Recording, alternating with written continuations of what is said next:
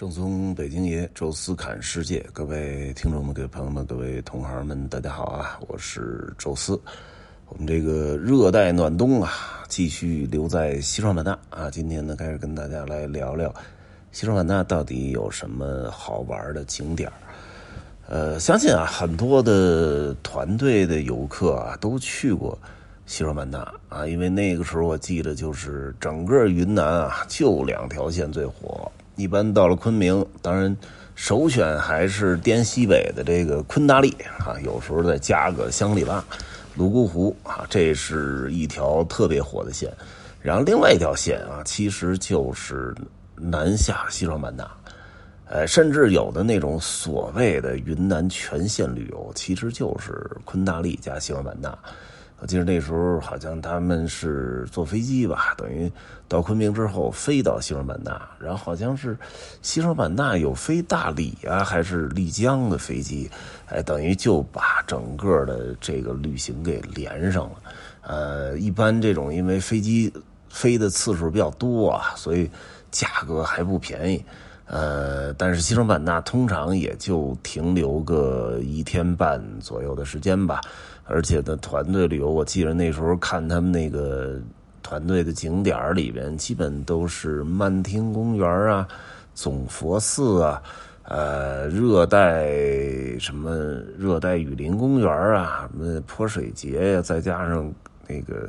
告庄的那个星光夜市啊，基本就这些。当然啊，人家还有一个现在我们去不了的，就是到南面那个什么曼飞龙佛塔那块。呃，那个因为啊，现在疫情期间嘛，就是很多的这种边境口岸啊，尤其陆路边境口岸，现在都管理的很严格。哎，因为经常会爆发一些呃让人意想不到的疫情，这种情况其实像咱们之前在云南那块长期是中高风险的瑞丽啊，包括头一阵爆发的呼伦贝尔。啊，以及这个喀什什么的，其实都是这原因。现在大家也都了解了啊，其实就是大量的货物运输当中夹带到了一些这种病毒啊，所以就呃，现在很多陆路边境啊，除非你是那种货运人员，呃，很多旅游游客就都劝返了啊。所以我们这次呢，主要就是在西双版纳的市区活动，哎，但是先去哪儿呢？其实啊。呃，我自己在做了一些攻略啊，看了很多的不同的游记啊，包括一些短视频啊，反复的看他们当中说这些景点哪好哪好，最终啊，我给了一个排列顺序啊。那么第一啊，当然是夜市啊，这个我觉得呃是非常的混搭的一个地儿，呃，既能拍照啊，你能看到那些什么。小姐姐们啊，缅甸的、什么曼谷的、柬埔寨的各种在逃公主、在逃王妃、在逃皇太后，啊，在逃什么这个女皇啊，都都跑到那个夜市上拍，因为夜市那种灯光、佛塔，然后再加上他换一身衣服啊，这感觉就特别好，比那个白天拍其实效果要好得多，啊，所以拍照是个好地方啊，吃东西那夜市嘛，毕竟就是这种。小吃呢是多了去了，而且在夜市当中，其实也有好多的这种餐厅，大的那种餐厅也有，小餐厅也有。然后购物啊，这里边当然有卖很多乱七八糟这种工艺品呐，什么小的纪念品呐，什么卖衣服啊，什么创意的这种文创东西都都有。哎，这也是一个啊。然后就是什么，还有那个坐船呐，水上市场，呃，各种各样的东西吧，那里都有。而且呢，又现在整个的。气氛还特别好啊，所以这个地儿，我觉得如果作为我这个音频啊去西双版那，我首先推荐的是夜市，而且这夜市吧，就是非常容易到达。大多数的游客呢，其实现在去西双版纳都是住在那个告庄西双景那个区域，那个区域几乎跟。城区感觉就不一样啊！城区整体上啊，你还是感觉就是一个中国的边境城市，带点少数民族风情就完了。这告庄这地儿就完全就置身于一个泰国、缅甸、柬埔寨的那种感觉啊！除了你满眼还能看到这个中文的这个文字啊，啊，剩下那种建筑风格，包括酒店旁边的餐厅，哎呀，让很多人穿的衣服，就你恍惚感觉就是在泰国一样啊，这这个就是那种沉浸式的。旅行，我觉得是特别好的啊，所以在那儿啊，真是有点流连忘返。好多就是订房什么的，那块儿因为有民宿啊，也有特别好的一个酒店，好像叫什么景兰什么大酒店啊。我们是住在了那个相对传统的，但是其实也很不错的，叫白宫啊，告庄的那个白宫什么泰式酒店啊，整个从房间到什么酒店的外观都是那种泰式风情，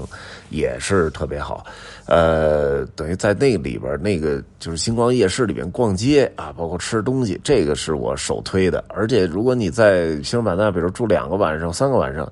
我觉得你天天都可以去那个那个夜市啊，我绝对不会让你觉得厌烦。然后第二个推荐的，呃，对于大家来讲，我觉得是个相对比较大的冷门啊，因为很多人可能会说：“哎呀，去总佛寺啊，去曼听公园。”啊，其实要不是说看我这团里啊，还确实有不少人没去、没来过西双版纳。这俩地儿可能我就不来了，因为我我虽然也没去过，但是我看了好多的视频攻略。这这这这曼听公园有啥呀？中间一个水洼子，啊，完了就就有点像仿仿建的一样的那些佛塔什么的。当然啊，它曾经是这个呃一个一个一个一个行宫花园的那种感觉啊，但就是个遗址了。现在建的这东西都特别的新了，啊，可能你赶的时间好啊，有一些什么表演之类的。啊但是那个其实，我觉得还是太旅游化了哈。那这个就其实我压根就没想去，啊，但是正好呢，最后一天上午呢有那么一点时间啊，我也看了一下，确实有一些游客呢，呃，没来过西双版纳。我说那还是去看一眼吧，所以我们就直接把车停的那个总佛寺看了一眼，曼听公园什么的。但是那个其实都并不在我的推荐范围里，我给的。第二名是中科院热带植物园哈，这好多去西双版纳的可能都不太能了解这地儿，没听说过，甚至有的在查攻略的时候看到这景点就给忽略掉了。为什么呢？我觉得特重要的原因就是前面加了一中科院。啊，听着就好像很古板、很土气，哎，说我们这逛景点来了，怎么走到中科院去了？啊，但但其实别被这名字迷惑啊，就这里边简直，我觉得这个从植物的呃观赏和那种猎奇的角度上，这地儿简直就是完全是一个植物天堂啊！我这人啊，其实对植物这些东西。没那么大兴趣。你看北京植物园啊，我也就是去过那么一次两次啊，就在这个十一月的时候没啥事儿了，带着我们家小孩去了趟植物园卧佛寺啊，这这是看了看啊。但是真的对我来讲，我说这植物有啥可看的？哎呀，结果到了这个中科院植物园，这真是大开眼界！要知道啊，这个人呐，就是越冷的地儿会长得越大。咱们知道那维京人。啊，包括中国古代的什么北方的蒙古人、什么突厥人，什么都是人高马大啊。南方倒反而长得很矮小，啊，但是植物完全就反过来了。这个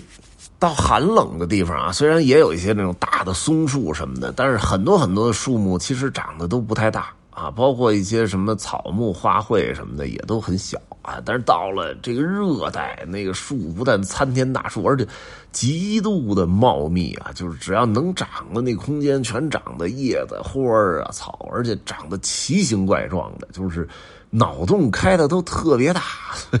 这花儿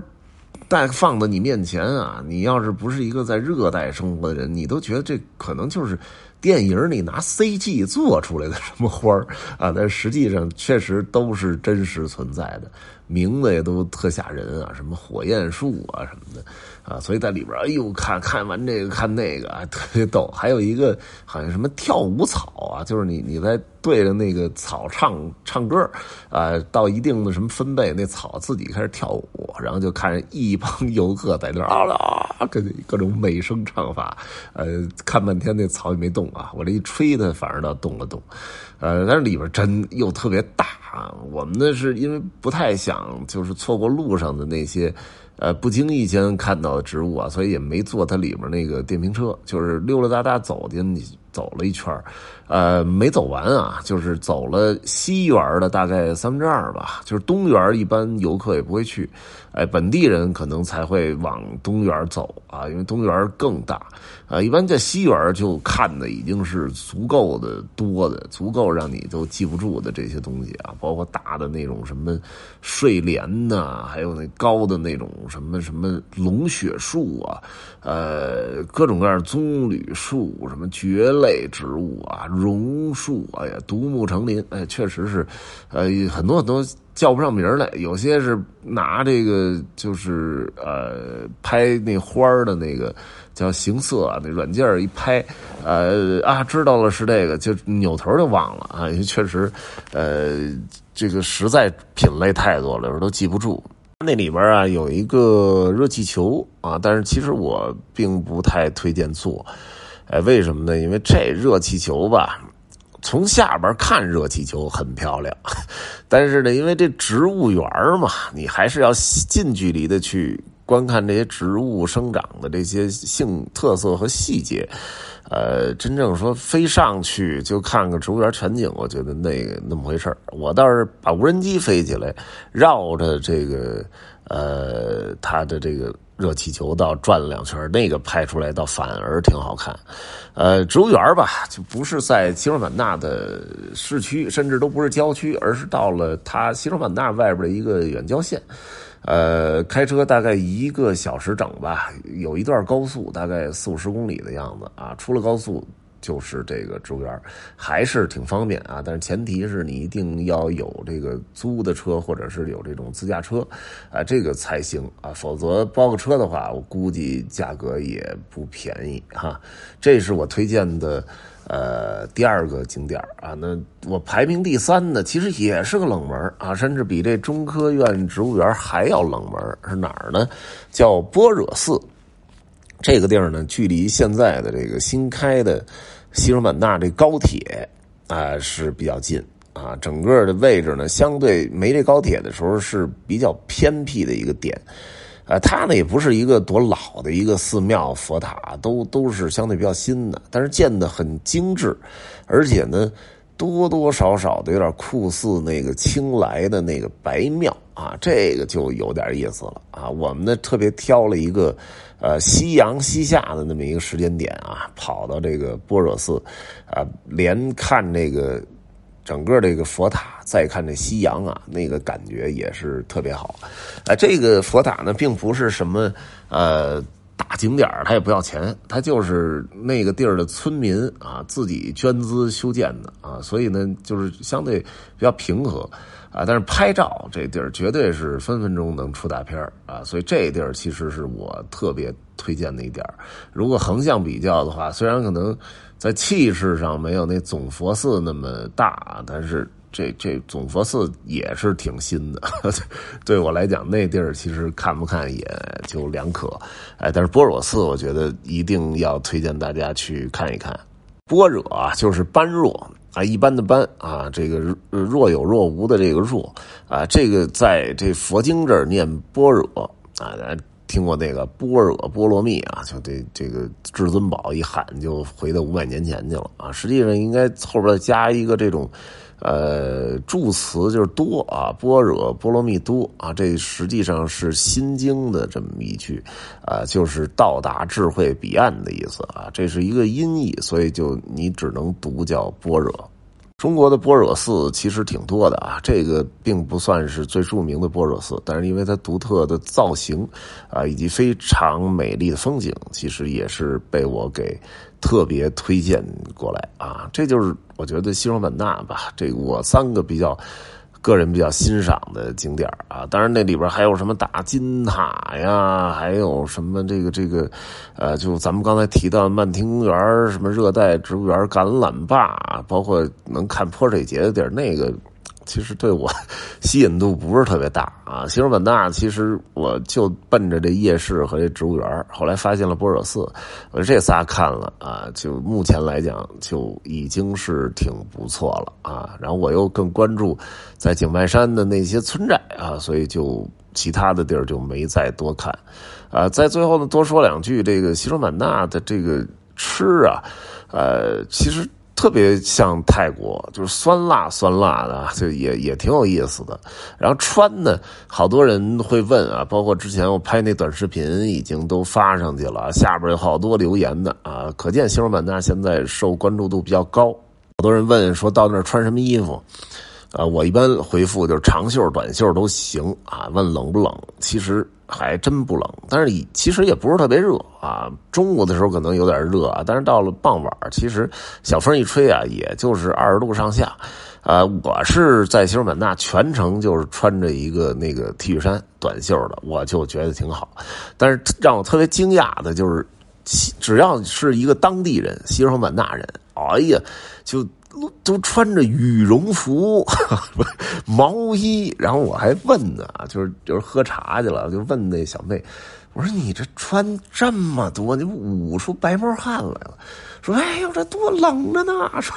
现在是一年最冷的季节。我说这好，二十多度穿羽绒服啊！我说这，我说这挺挺有意思的啊，特别有有创意啊。但是就是仔细观察，这本地人全这么穿啊，就甚至于你能。就是很快速的区分你到底是本地人还是游客，所以我建议大家啊，到那儿，比如说需要砍价的时候，买水果啊什么的，一定先披上一件羽绒服啊，再跟人家砍价啊，那个会让人觉得你是本地人，估计能让的会再多一点。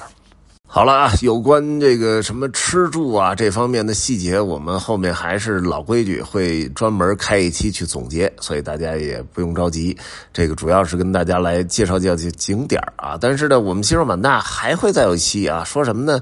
就是西双版纳买房啊。这个当然后边我们会呃后一期我们会特别的跟大家来说说啊，到底有什么奇遇呃。但是我觉得这个话题挺有意思的啊，就。下期吧，用专门一期来跟大家聊聊，啊，西双版纳到底值不值得买房啊？到底有什么有意思点？它的优缺点有什么啊？因为我也不是做这个销售工作的，所以我就会说的相对会比较客观一点啊，也给大家做参考吧。这一期呢就聊到这里啊，呃，有什么想说的呢？欢迎大家在音频下面留言啊，也欢迎大家呢关注我在。喜马拉雅里面的另外一个全新的节目啊，呃，非常有纲领，内容密度非常高的，呃，宙斯侃欧洲啊，直接搜索就行，或者点我这个个人的头像啊，会出来我的所有的作品的专辑的名字，你会看一下宙斯侃欧洲，然后点击订阅，尝试去听一听，每集呢大概有四十分钟到五十分钟之间吧，呃。长度也会更长一些啊！欢迎大家订阅、收藏、留言、转发，啊，感谢各位的支持啊！同时呢，也欢迎大家在听众群多多交流啊！这一期就说到这儿，咱们下期再见。